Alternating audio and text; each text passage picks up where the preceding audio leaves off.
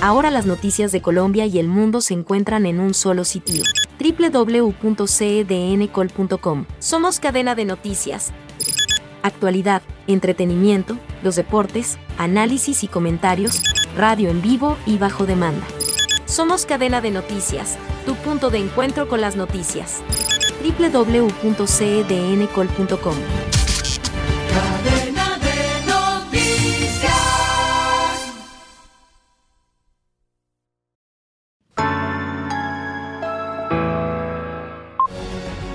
A continuación, Enlace Internacional, programa informativo transmitido en horario supervisado. Esta es una producción internacional de Red Radial.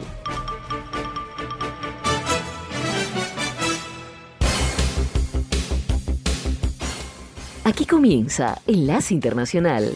Saludos a nuestra audiencia en Caracas, Venezuela y el mundo, a través de nuestra frecuencia Sintonía 1420 AM y en Soy Ángela Montilla en la presentación. Bienvenidos.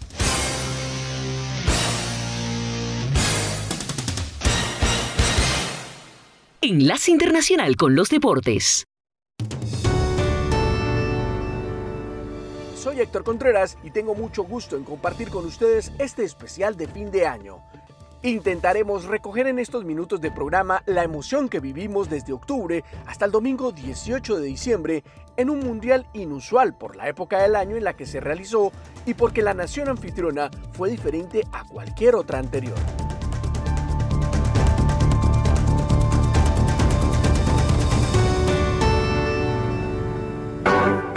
Enlace Internacional con la música.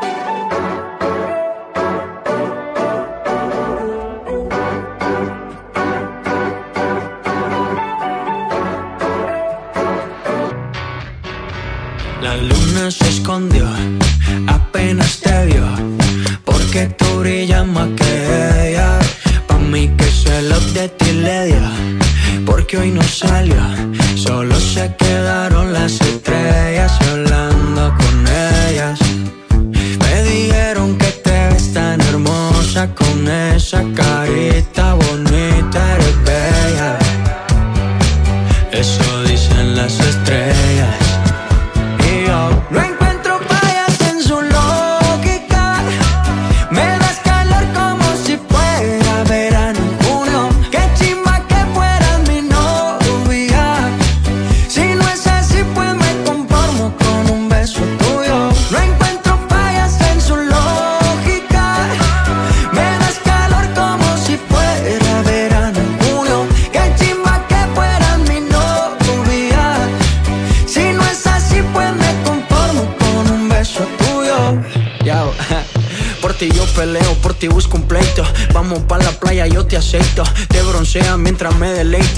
celeste, mar de tricks and cake, wow.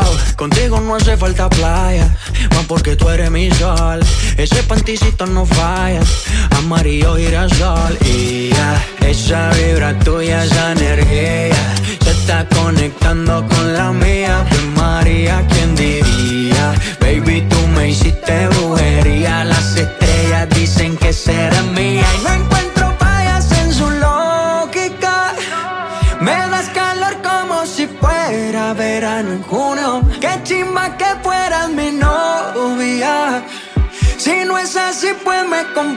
con un beso tuyo.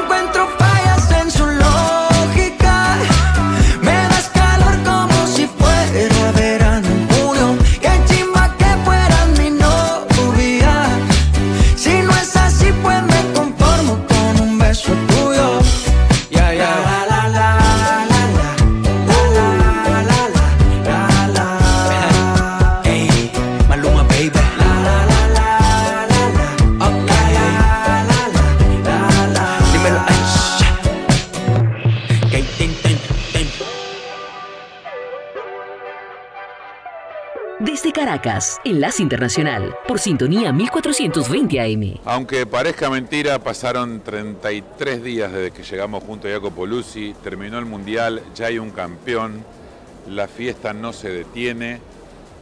No sé si estoy más contento porque hago las valijas para volver a casa o porque mi país se consagró. Fue Argentina el campeón del mundo, como muchos esperábamos, no como argentino, sino por la carrera de Lionel Messi. Jacopo Luzzi ha sido un bendecido desde que llegamos aquí, tuvo la suerte de ver el partido dentro del estadio. Fue algo increíble. Uno de los momentos mejores de, de mi vida, no casi como mi matrimonio, pero fue realmente un placer para los ojos, para cualquier persona que ama el fútbol, eso sí, del manifiesto más alto. Y Argentina se coronó campeón en Qatar 2022 y la reacción en este país fue de acuerdo a lo que esto significa. Los invito a que escuchemos este reporte de nuestro colega Juan Ignacio González Prieto desde Buenos Aires, Argentina.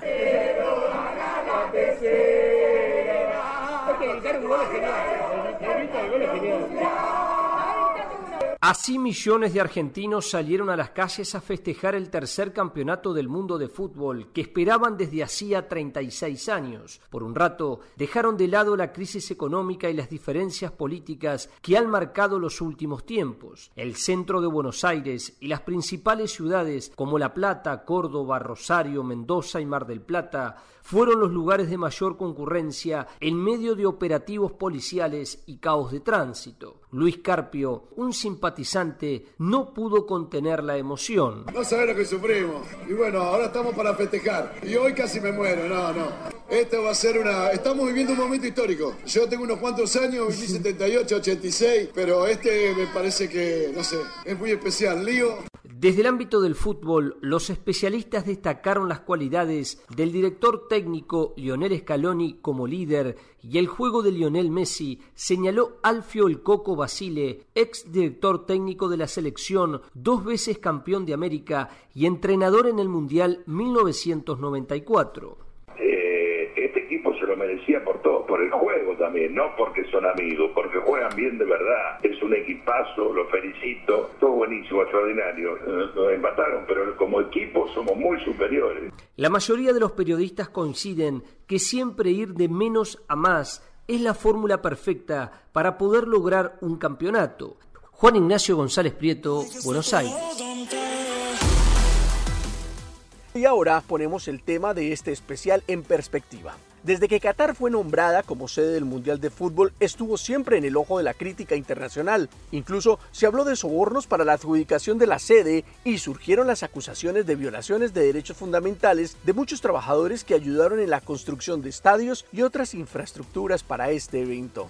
La pregunta para mis compañeros en Qatar es, ¿ustedes creen que Qatar cumplió con las expectativas de ser una sede de un Mundial de Fútbol? Bueno, podemos decir que seguramente, eh, hablando de la organización, no se señala ningún problema, ninguna primera vez que no detienen un inglés en un mundial y esto es algo histórico. Y claro, la organización fue, eh, bien, fue buena. Estadios, transporte, seguridad. En este sentido, sí, claro, no podemos cuestionar nada. Claro, después si hablamos de eh, cosas afuera de la cancha y afuera del mundial, la construcción de los estadios, los muertos, eh, el respeto de los derechos humanos eh, y de, los, de la comunidad de LGBTQ, esta es otra historia. Yo creo que, excepto el último día, cuando colapsó el sistema de transporte por la cantidad de gente que había, estuvo mal planeado en realidad porque fue el Día Nacional de Qatar, entonces la gente salió a movilizarse el mismo día con un partido de fútbol con 90.000 personas. Creo que excepto eso, eh, no, no hemos visto grandes fallas en cuanto a lo que se hizo en el Mundial. En cuanto al otro que un poco mencionabas, a mí me sorprendió, por ejemplo, si cumplió Qatar, cumplió en prometer que iba a haber apertura. Acá hubo gente abrazada en la calle, hubo gente con demostraciones de cariño, eh, hubo gente que podía salir a cualquier hora a, hacer ruido, bailar, cosas que eh, en la sociedad catarí hasta hace dos meses no estaba tan bien visto y esta vez en ese sentido cumplió. Y a propósito de este tema, ustedes hicieron una muy importante entrevista en Doha. Jacobo, ¿nos puede por favor hablar de ella y luego escucharemos un fragmento de esta importante entrevista? Bueno, la entrevista con Majed Al-Ansari, vocero del canciller de Qatar, fue seguramente una de las entrevistas más importantes que tenemos aquí en Doha. Y bueno, Al-Ansari habló con La Voz de América tocando varios puntos, en particular habló del Qatar Gate, el escándalo de sobornos al Parlamento Europeo, obviamente negando las acusaciones, diciendo que son mal informadas y no se basan en los hechos. Esto es lo que él dijo, obviamente después la investigación habla y demuestra otro escenario, pero esto dejamos la cosa a los investigadores, a la policía que está investigando.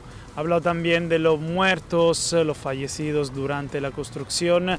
Él confirmó otra cifra más baja en comparación a la que dio el canciller Altawadi, pero sí eh, reconoció que Qatar está ayudando a las familias, ha creado un fondo para apoyar eh, a las familias de las víctimas, eh, y, pero negó la necesidad de crear otro fondo. Lo otro es que Qatar quiere continuar a crecer, mejorar y empezar a ser un ejemplo para el resto del, de Oriente Medio cuando se trata del respeto de derechos de los trabajadores y de las varias comunidades. Así dijo Claro, entre el hablar y el hacer, en el medio, decimos en Italia, está el mar, pero seguramente una postura abierta al futuro y esto es positivo escucharlo por parte de un funcionario.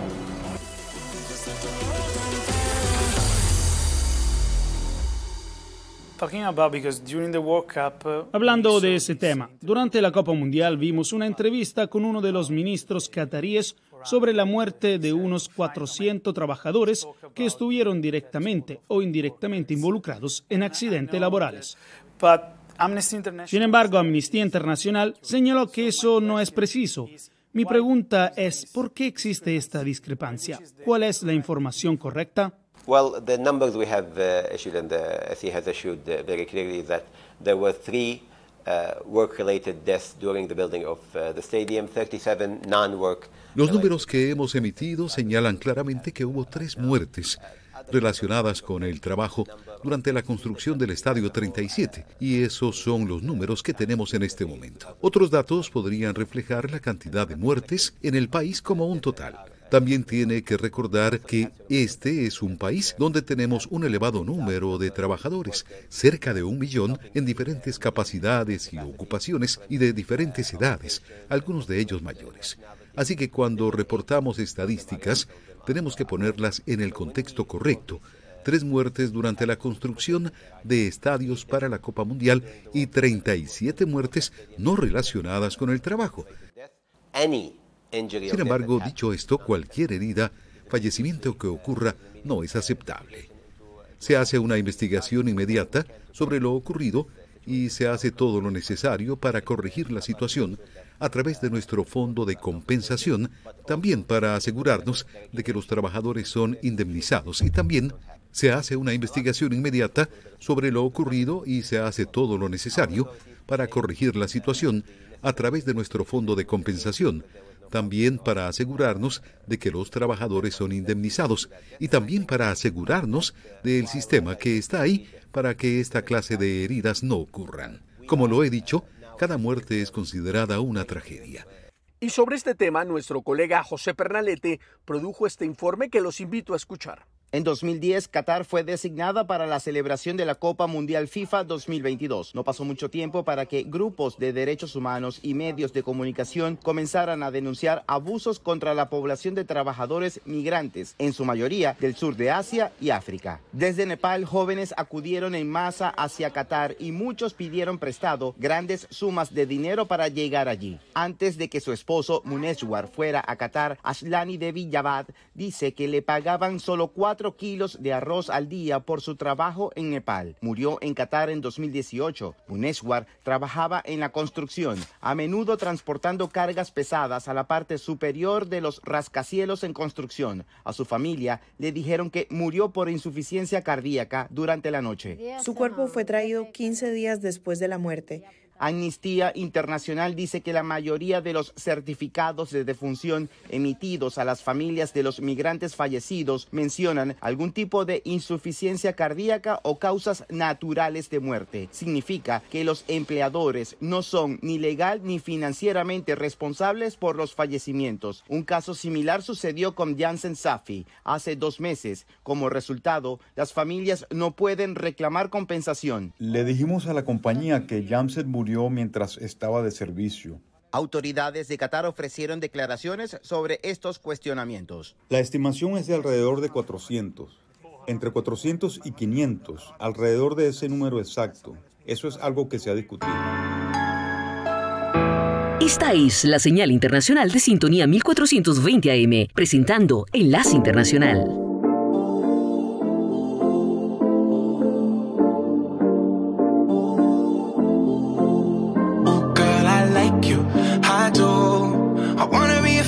Shopping in a Benz. I like you, I do. I hit you in a land, can you fit me in your plans? I like you, I do. We went over to France and we woke up in Japan. I like you, I do.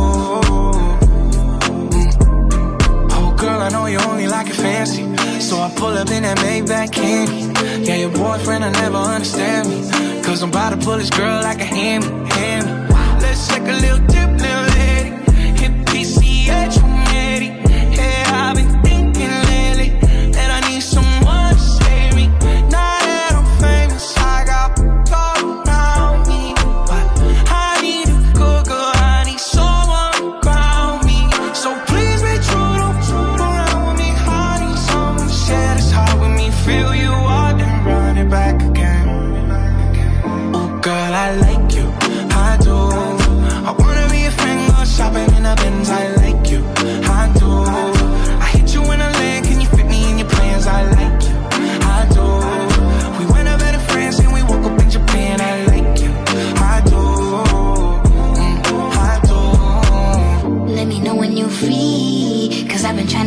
all week, babe. Why you acting all sweet? I know that you want a little me.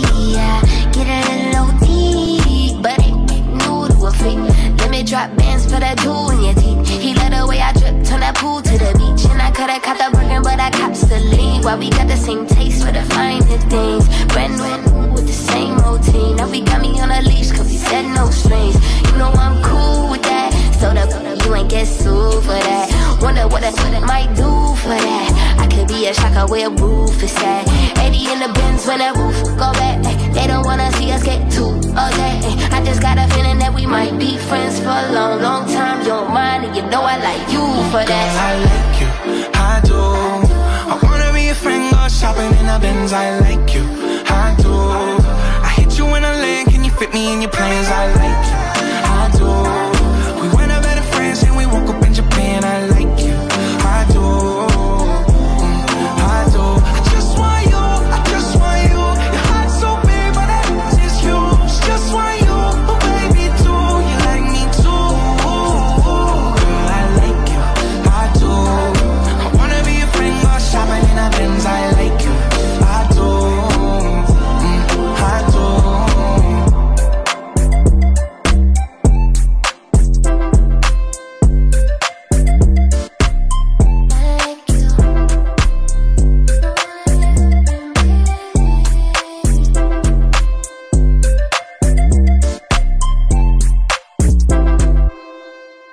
Internacional. Este mundial será recordado, entre otras cosas, por ser el primer evento de esta categoría en el que una terna de árbitras dirigió uno de los juegos. Esto ocurrió en el partido Alemania contra Costa Rica de la primera fase. Les pregunto a mis compañeros allí en Doha, ¿qué comentarios ocurrieron luego de este hecho? Comentarios sobre el hecho, todos fueron positivos. Eh, nadie en la prensa internacional, en la prensa local, incluso los equipos que se enfrentaron, no tuvieron comentarios negativos hacia la designación de la terna brital y especialmente de Stephanie Frappart. Tal es así que entrevistamos antes de la final a un reconocido exárbitro argentino, Javier Castrilli, y le preguntamos si estaba bien la elección del polaco para, para, para dirigir la final. Y Javier nos dijo que si no fuera porque era francesa y no podía participar porque la selección de Francia definía la Copa del Mundo, Stephanie Frappart debería haber sido una seria candidata a dirigir la final. Sí, bueno, hablando de Frappart, fue un partido impecable lo que hizo, mirando también los juicios de la prensa eh, de deporte. Entonces, sí, eh, probablemente habría podido ser el árbitro de la final si no hubiera sido francesa y seguramente eso es una buena una, cosa positiva para el movimiento futbolista, abrirlo también y un ejemplo para el futuro y para el próximo mundial. En este mundial se batieron varios récords. Por ejemplo, Cristiano Ronaldo se convirtió en el primer jugador en marcar cinco goles en un mundial y Messi se convirtió en el jugador con más partidos en las Copas del Mundo. ¿Creen ustedes que se cierra el ciclo de grandes jugadores y quedará Qatar 2022 en la historia al ser el último mundial de muchas de estas importantes figuras? Sin dudas, lo que va a quedar es la final, que ha sido la mejor final de la historia del fútbol eh, sin dudas quedará la imagen de Messi levantando la copa y, cambiando lo que había dicho hasta hace tres días, que dijo, no, no, no me retiro, ahora quiero seguir jugando como campeón del mundo. Y después de las otras grandes figuras, posiblemente Luka Modric se, haya retirado, pero así figuras que sean súper relevantes. Cristiano Ronaldo también, lo que pasa es que como se fue tan pronto de la Copa, es como que no dejó tanto sabor a lo que estábamos esperando. Pero en general, eh, grandes figuras, la próxima será Mbappé. Sí, Kylian Mbappé ha abierto una nueva generación eh, de grandes jugadores, también Enzo Fernández, mejor joven del torneo, también eh, una, un jugador que vamos a disfrutar en los próximos años. Pero claro, Kylian Mbappé es el líder de esta nueva generación de campeones que reemplazará a Cristiano Ronaldo, Lucas Modric, etcétera, etcétera, y quizás Lionel Messi. Lionel Messi tiene 35 años, podría teóricamente jugar también el próximo Mundial si el físico, el cuerpo le permite seguir adelante. Enlace Internacional con la Música.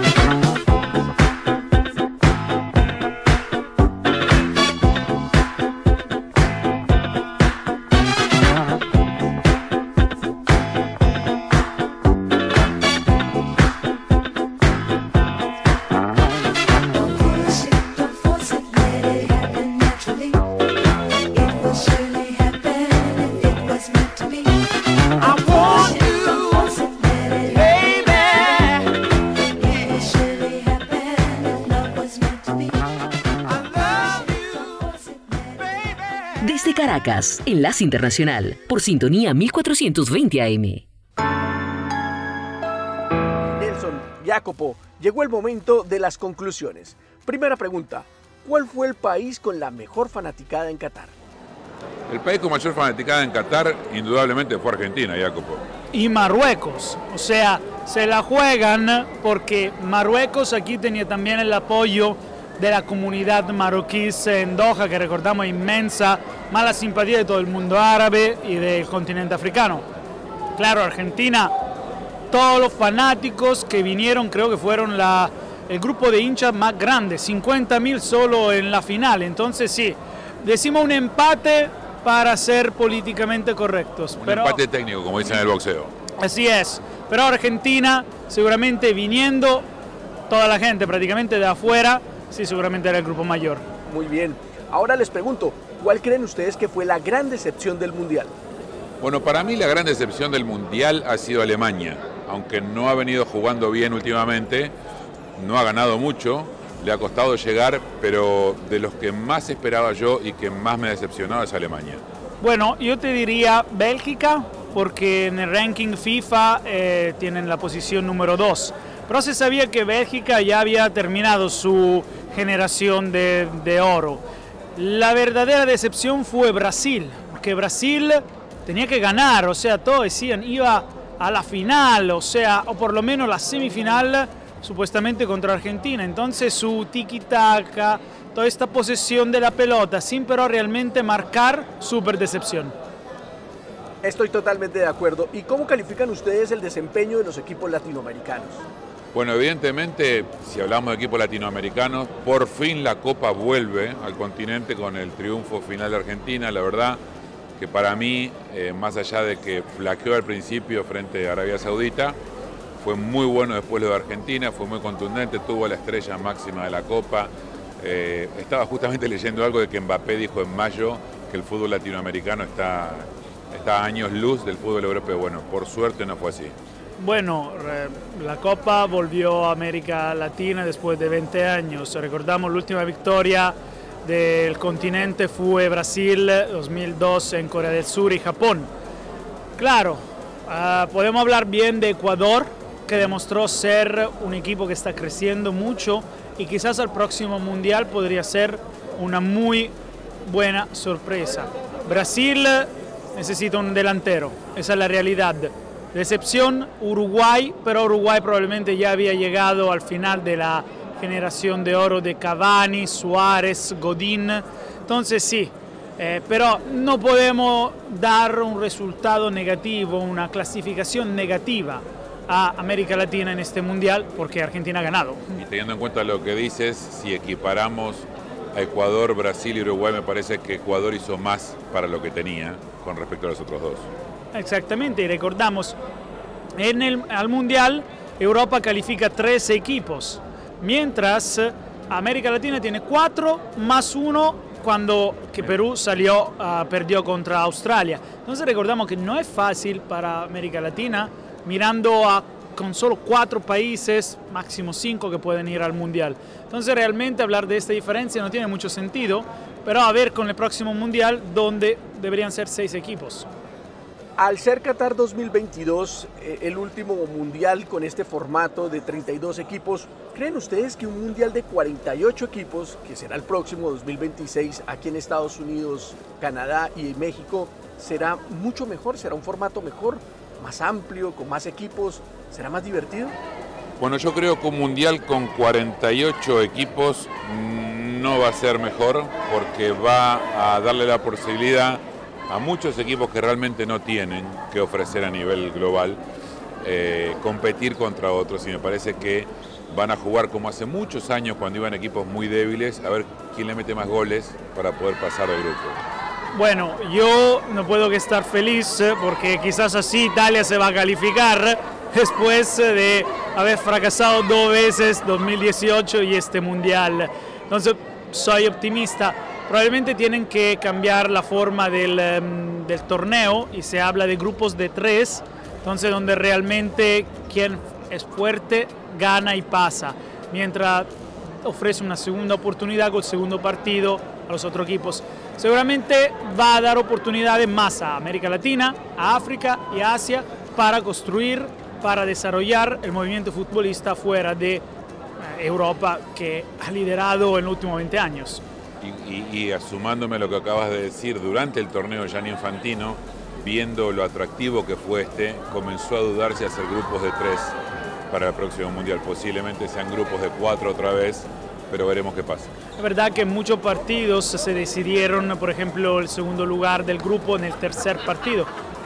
Messi y la banda de Scaloni perdieron el primer partido y solo con el segundo pudieron invertir la dirección y contra Polonia se jugaron el acceso a los octavos. Entonces, quizás sí, pero 48 sí porque sirve para dar más oportunidades y para ver crecer jugadores y selecciones afuera de lo, lo, lo, lo usuales.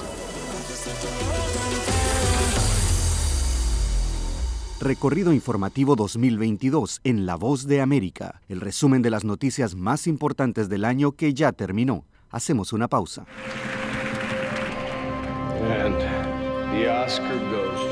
Acompáñenos de lunes a viernes con las noticias del mundo del entretenimiento.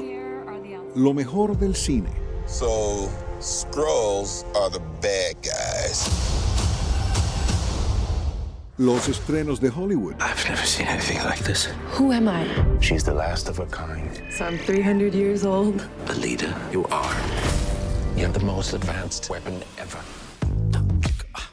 Lo mejor en música. Las noticias del espectáculo. Lady Gaga declaró al diario The New York Times que el actor Alex Bowen dijo el miércoles que se inscribirá en un curso para, de lunes a viernes. El mundo del entretenimiento llega a ustedes desde los estudios de La Voz de América en Washington.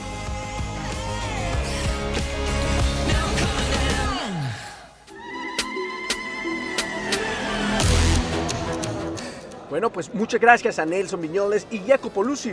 Fue absolutamente estupendo contar con ustedes a lo largo de este torneo mundial, pero en especial hoy en este especial.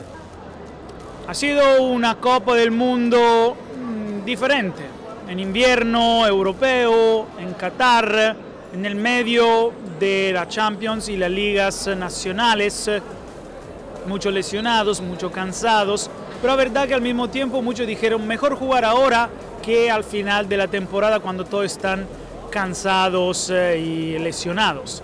Entonces realmente algo interesante, un mundo que se descubrió, claro, mejor volver al verano, en mi, mi opinión. Pero seguramente, sobre todo, seguridad buena, acceso a los estadios bueno, no quiero decir nada particular, pero mirando solo a la cancha y al mundial, fue, sí, fue, fue algo positivo, sobre todo porque no pasó nada de accidentes. Yo me quedo con lo que nos dijo Neri Pumpido, un campeón del mundo con Argentina del 86, que este mundial podría decretar el final del tiki-taka, de tener posesión y posesión y posesión, pero sin lastimar como le pasó, por ejemplo, a España. Entonces volvimos, y tenía razón también Neri Pumpido aquel día que nos dijo, a la gambeta, al desborde, al juego rápido, habilitar a la gente que esté de frente al gol. Eso en lo futbolístico. En lo demás, si hago un balance, no solo lo que nos pasó a nosotros, sino con la gente, la gente esperaba llegar acá y ver una cosa y llegó y encontró otra y la disfrutó. Entonces bienvenido sea que todos pudieron celebrar como en este momento la gente va por las calles, no importa las banderas, los colores, y van celebrando que terminó una Copa del Mundo. Y recordamos eh, que sí, bueno, sobre todo en Qatar, con toda la comunidad de migrantes de Bangladesh, India, Nepal, eh, África o de Oriente Medio, todos simpatizantes de Argentina. Entonces, eh, ahí estamos mirando no solo los argentinos, pero Doha, Qatar celebrando. Habría pasado probablemente igual con Marruecos, pero seguramente algo bonito y si tú vas a otro país, Alemania, cuando ganó Italia en 2006, yo estaba, no había alemanes celebrando la victoria de Italia, ni cerca. Entonces, algo positivo y algo que queda. Así nos despedimos de cortita y al pie, este, este podcast que fuera creado un poquitito antes del Mundial para vivir todos los que nos dejó esta sorprendente Copa de Qatar 2022 que parecía tan lejana, que parecía tan rara, parecía que nos iba a ofrecer tantos inconvenientes y a decir verdad, después de 33 días, Jacopo, estamos haciendo las valijas y nos volvemos a casa con los ojos llenos de fútbol, mucho más vos que yo porque he visto mucho más en los estadios y con una experiencia que nos va a quedar para toda la vida. Bueno, yo tenía que recuperar, llegar a tu nivel de fútbol que viste en 30 y pico años, entonces tiene sentido que he visto más partidos que, que tú.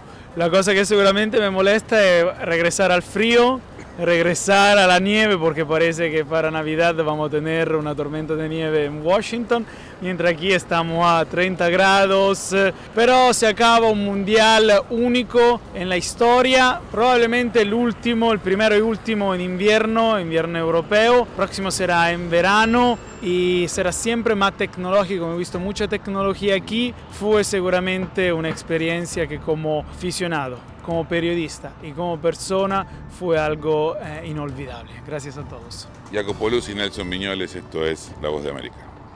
Llegó el momento de cerrar nuestro trabajo. La próxima cita mundialista será en 2026, cuando Estados Unidos, México y Canadá compartan la responsabilidad de ser las sedes del próximo mundial. A nuestros oyentes muchísimas gracias por su atención y aprovechamos para desearles unas felices fiestas y un feliz fin de año. Hasta la próxima.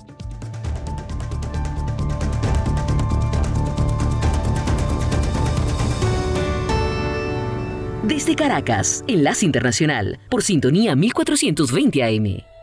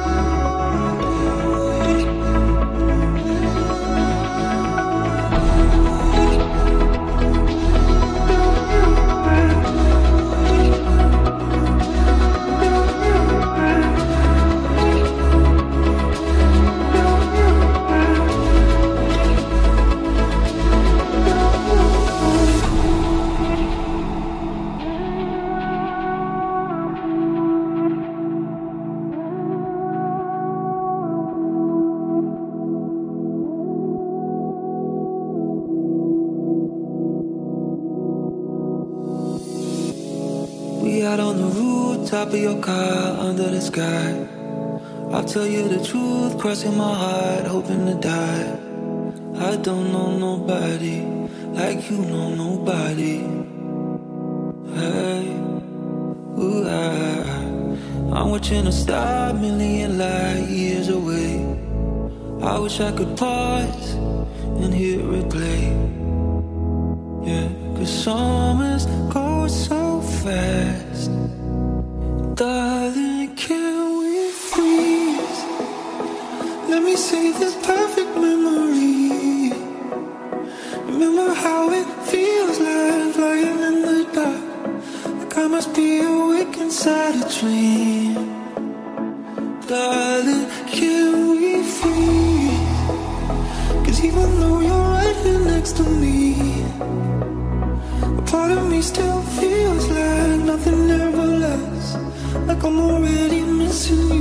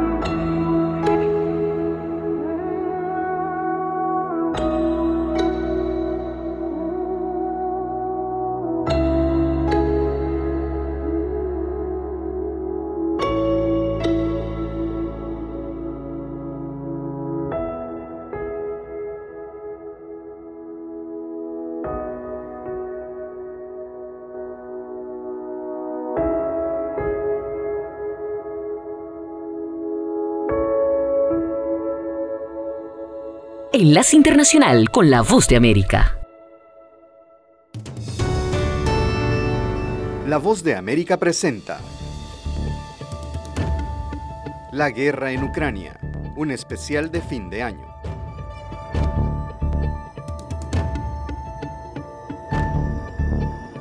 Estimados oyentes, bienvenidos a esta programación especial que se enfoca en una de las noticias, si no la noticia más impactante de este año que termina, la invasión de Rusia a Ucrania, un acontecimiento que ha transformado al mundo tal y como lo conocíamos hasta entonces. Soy Judith Martín y les invito a que nos acompañen en esta producción especial. Hoy me acompaña Héctor Contreras. Hola Judith, un gusto compartir contigo este recorrido por las múltiples consecuencias del conflicto en la vida de los ucranianos, así como en el plano internacional. Amigos oyentes, comenzamos. Empezamos poniendo el tema en contexto. El presidente Vladimir Putin anticipó su intención de invadir Ucrania por meses e incluso hizo una demostración de fuerza con un despliegue de armamento y tropas en la frontera, y el mundo reaccionó haciendo un llamado a la paz. Nuestro colega Jaime Moreno tiene este reporte que titulamos Las primeras semanas de la guerra. El 24 de febrero de 2022, Rusia invadió Ucrania cumpliendo una amenaza que resonaba en la esfera internacional desde hacía meses. El presidente ruso Vladimir Putin, en un mensaje televisado a la nación, dio la orden de invadir un Estado soberano e independiente, calificando la acción como una operación militar especial en territorio ucraniano diseñada para desmilitarizar y liberar a Ucrania de sus autoridades a las que calificó como nazis. A partir de ese momento, el caos, el miedo, la destrucción y finalmente la oscuridad de forma literal y metafórica, se instalaron en todos los rincones de Ucrania. Un país y un pueblo que desde hace más de 10 meses resiste la invasión con una actitud propia de una sociedad resiliente, acostumbrada a enfrentar desafíos y que, a pesar de la brutalidad del ejército de ocupación, se niega a claudicar y día tras día decide luchar. Sin embargo, y pese a los argumentos del Kremlin que tratan de justificar la invasión, el mundo respaldó a los ucranianos en una defensa de su territorio. En ese contexto, el presidente Volodymyr Zelensky se convirtió en el mejor referente de la resistencia y decidió quedarse en el país para encabezar la defensa junto con su pueblo, rechazando múltiples ofertas internacionales que le aseguraban una salida segura de Kiev y asumir las tareas de gobierno desde el extranjero. Esta mañana estamos solos defendiendo nuestro país como ayer. Las fuerzas más poderosas del mundo nos observan desde lejos. Las sanciones de ayer han logrado persuadir a Rusia. Vemos a nuestros cielos y sentimos en nuestro suelo que no son suficientes. Lejos de huir, el dignatario comenzó a informar diariamente a sus compatriotas a través de videotransmisiones desde la capital y todavía hoy continúa viajando por diferentes puntos de la geografía ucraniana para transmitir aliento y ánimo en las zonas más devastadas. De hecho, hace poco menos de un mes, la emblemática revista Time nombró al presidente ucraniano como personaje del año por su admirable coraje, tal y como narra la revista, la actitud del presidente frente a la invasión se ha propagado por todo el territorio ucraniano y aseguran que su éxito reside en el hecho de que el coraje es contagioso. Durante las primeras semanas de contienda se pudo ver a un Kremlin decidido y dispuesto a desintegrar Ucrania desde su corazón político. Intentó tomar el control militar de la capital y del gobierno. Sin embargo, un error de cálculo pudo jugarle una mala pasada según señalan expertos, en lo que algunos medios de Occidente calificaron como un fracaso militar histórico. Estados Unidos fue el aliado más firme. Desde el principio y hasta ahora y seguro en el futuro. El presidente Joe Biden en múltiples ocasiones brindó su total e incondicional apoyo al presidente Zelensky y al pueblo ucraniano.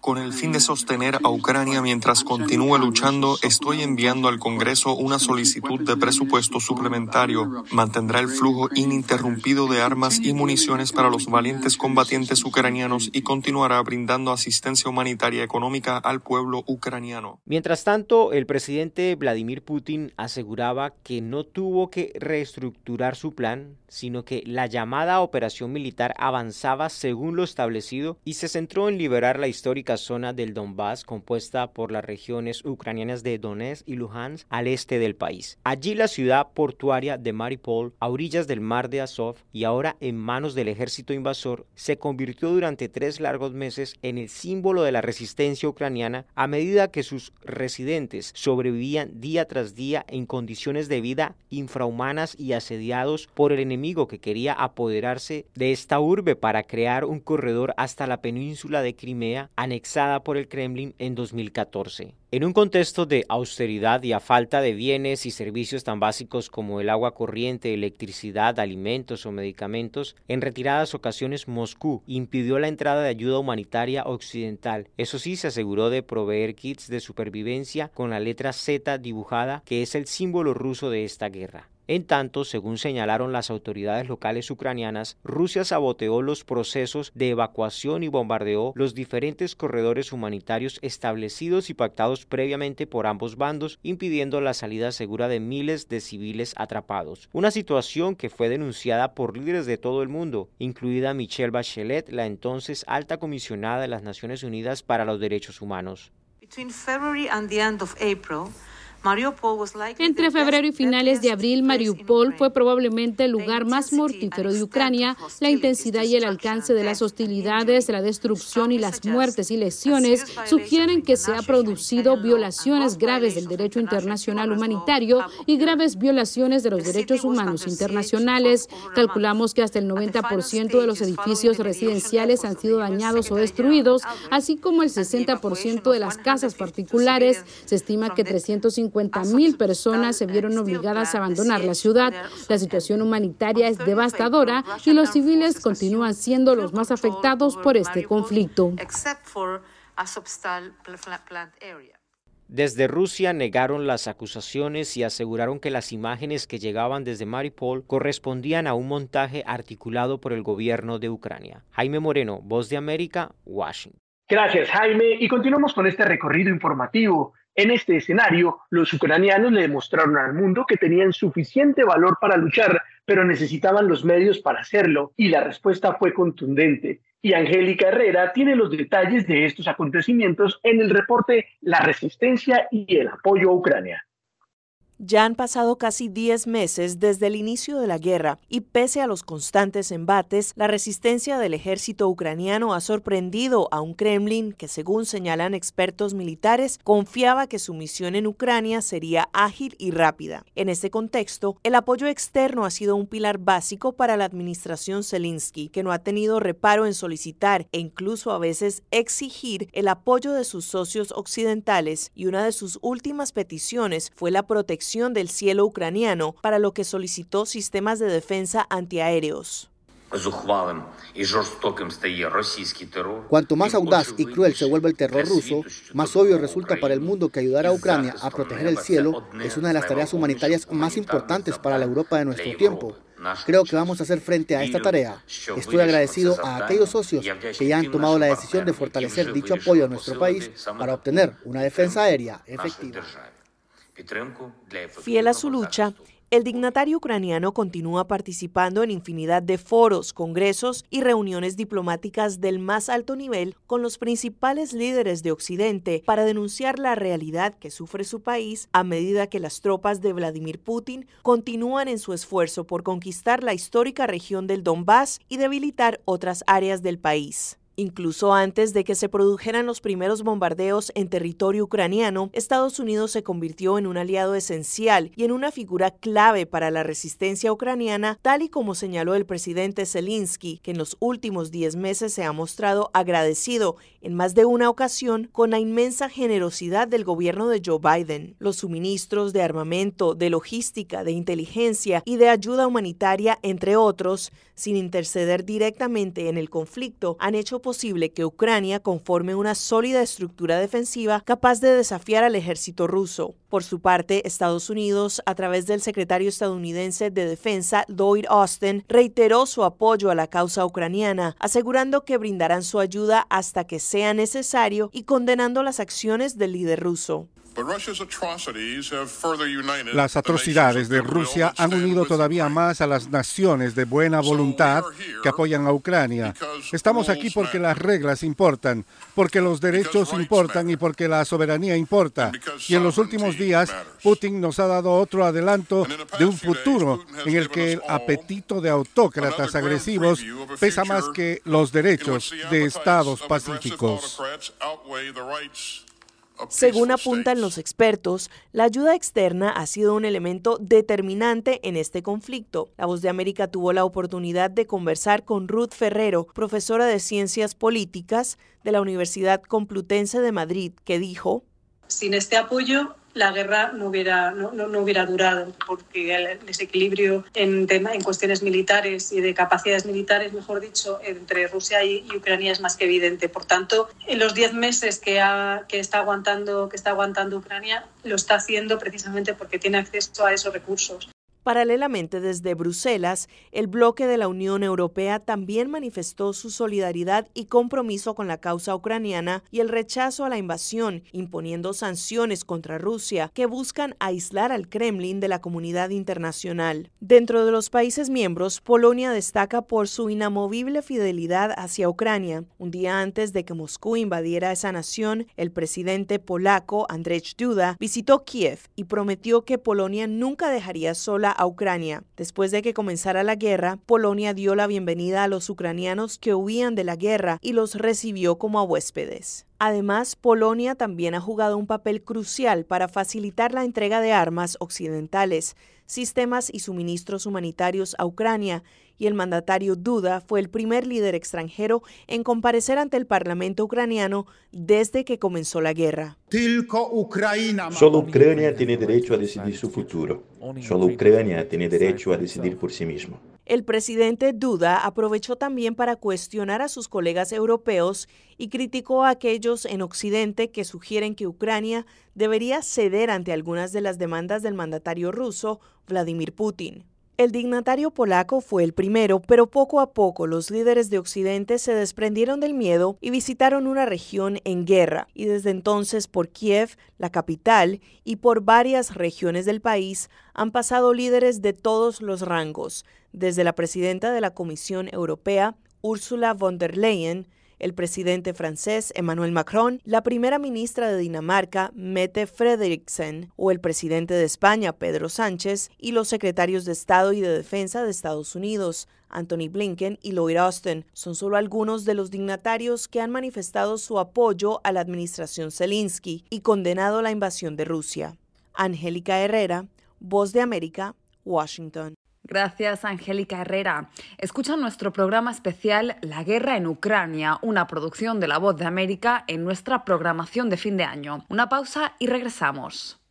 La Voz de América te invita a ser parte de nuestra familia a través de las redes sociales. Encuentra en tu muro las últimas noticias de tu país en su conexión con Estados Unidos, la región y el mundo. Historias que empoderan las voces latinoamericanas de política, economía, salud, actualidad, balanceadas y precisas. Únete a un equipo de origen hispanoamericano que trabaja para conectarte con los tuyos. Síguenos en Facebook y conviértete en protagonista de una historia que tú mismo ayudarás a construir.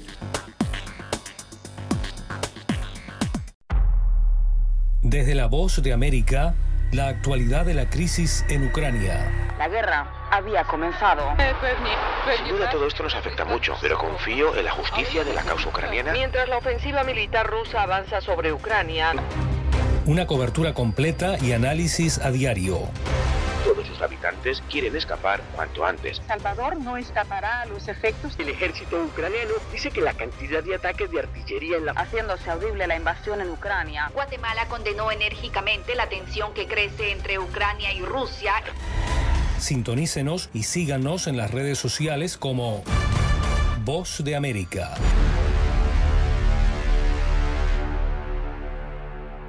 La guerra en Ucrania, un especial en el que les contamos las claves de un conflicto armado que ha redibujado el mapa geopolítico global.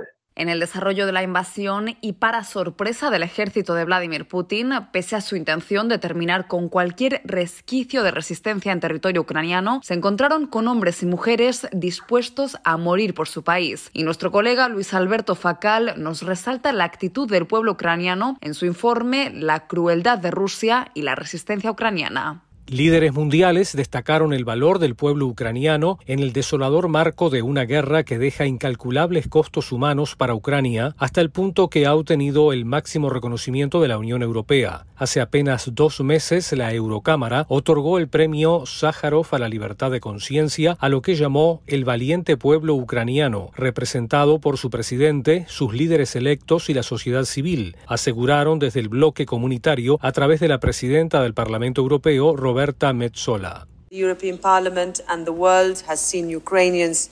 El Parlamento Europeo y el mundo entero ha visto a los ucranianos defender heroicamente su país, su libertad, sus hogares, sus familias.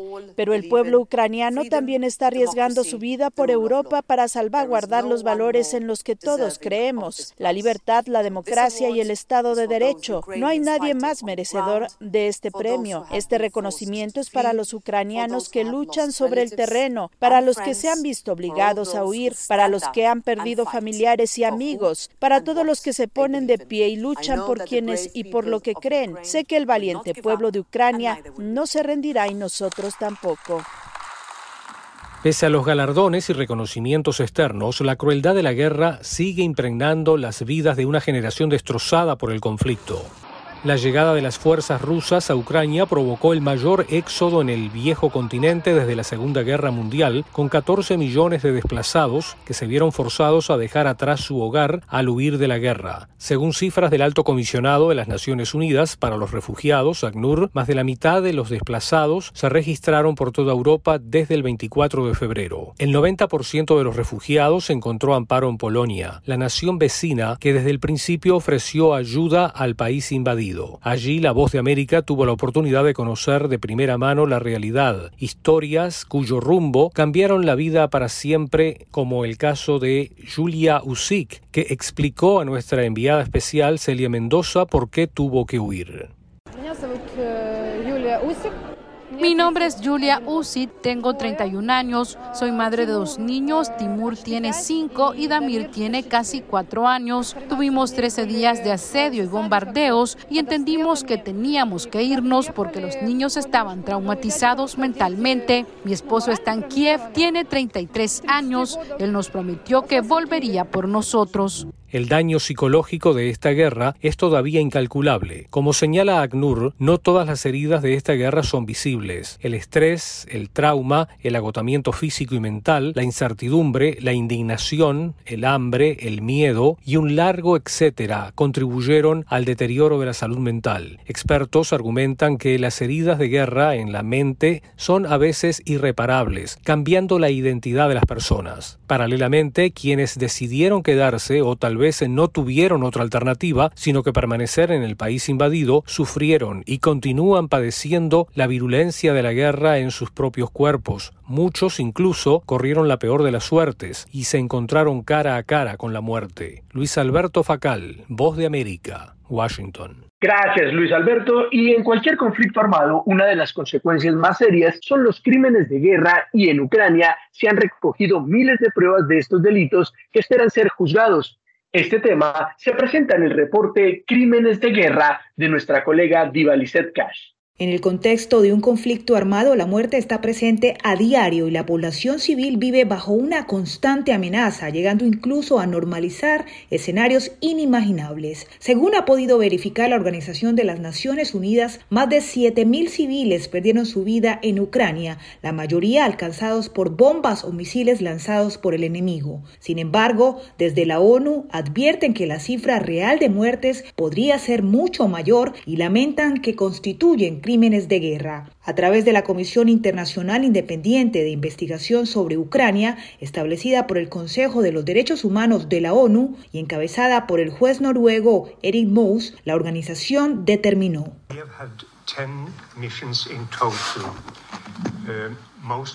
Hemos tenido 10 misiones en total. La mayoría de ellas han sido en Ucrania. Dos de ellas han sido de comisionados, las otras de investigadores. De las misiones en Ucrania llegamos a los resultados que se resumen en nuestro informe de la Asamblea General. Eso significa que encontramos crímenes de guerra con respecto a violaciones de la integridad personal, uso de armas explosivas, detenciones, violaciones sexuales, solo por mencionar la mayoría de ellos. En los últimos 10 meses, ciudades como Bucha o Irpin se convirtieron en símbolos de la barbarie desatada por el ejército de Vladimir Putin, cuando las imágenes de un reguero de cadáveres de civiles maniatados en las calles dieron la vuelta al mundo. Luego del repliegue de las fuerzas rusas, los vecinos sobrevivientes aseguraron haber sido testigos del horror, ejecuciones, violaciones en grupo y mutilaciones. La condena de la comunidad internacional no se hizo esperar y mandatarios de Occidente denunciaron lo sucedido. Entre ellos, el presidente Joe Biden fue tajante en su reacción.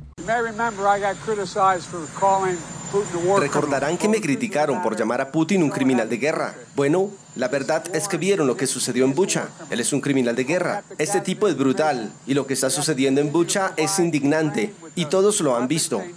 En tanto, desde Moscú rechazaron todas las acusaciones asegurando que se trata de un montaje escenificado por el gobierno de Volodymyr Zelensky con actores contratados. Sin embargo, las pruebas gráficas disponibles han podido ser verificadas por tercero y desmontan la versión de Rusia. Frente al cruce de acusaciones entre gobiernos, la labor de los periodistas ha sido imprescindible para poder verificar las pruebas gráficas, tal y como reconoció el presidente ucraniano Volodymyr Zelensky. Nos interesa que haya miles de periodistas allí, todos los posibles, que el mundo vea lo que ha hecho Rusia. Diva Lizette Cash, Voz de América, Washington, D.C. Era Diva Lizette Cash hablando sobre el tema de los crímenes de guerra. Hacemos una pausa y enseguida volvemos. No se alejen de nuestra sintonía. And the Oscar goes Acompáñenos de lunes a viernes con las noticias del mundo del entretenimiento. Lo mejor del cine. So, Scrolls are the bad guys. Los estrenos de Hollywood. I've never seen anything like this. Who am I? She's the last of her kind. So I'm 300 years old. The leader you are. You have the most advanced weapon ever. Lo mejor en música. Las noticias del espectáculo. Lady Gaga declaró al diario The New York Times que se... el actor Alex Bowen dijo el miércoles que se inscribirá en un curso de lunes a viernes. El mundo del entretenimiento llega a ustedes desde los estudios de La Voz de América en Washington.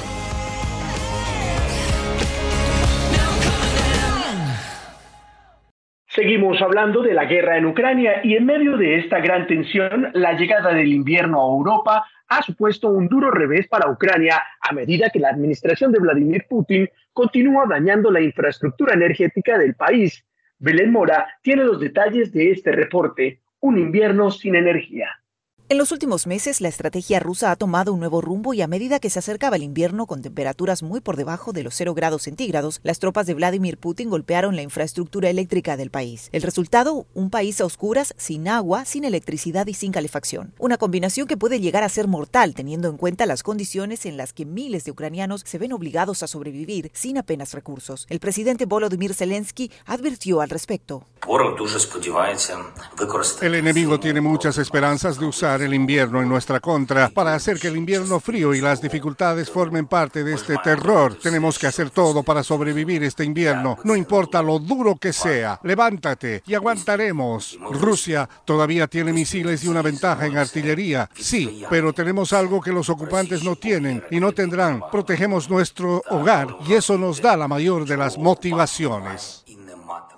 En tanto, el presidente ruso Vladimir Putin insinuó que Rusia continuará atacando la infraestructura energética de Ucrania y aseguró que es la respuesta a la explosión del puente de Crimea, símbolo del expansionismo ruso. Ante la deconstrucción y los escombros, Europa busca nuevas oportunidades en la reconstrucción. De este modo, líderes de Occidente se reunieron para abordar los desafíos del país invadido en una conferencia de expertos internacionales en la recuperación, reestructuración y modernización de Ucrania. Para mí, tres puntos son clave. Primero, debemos asegurarnos de que Ucrania reciba en todo momento el apoyo que necesita, desde la asistencia hasta la rehabilitación y la construcción a largo plazo. En segundo lugar, necesitamos la arquitectura adecuada para que el apoyo sea lo más amplio e inclusivo posible. Y en tercer lugar, dado que Ucrania ha logrado el estatus de candidato para acceder a la Unión Europea, debemos integrar firmemente los esfuerzos de reconstrucción de Ucrania como parte de su camino hacia la Unión Europea.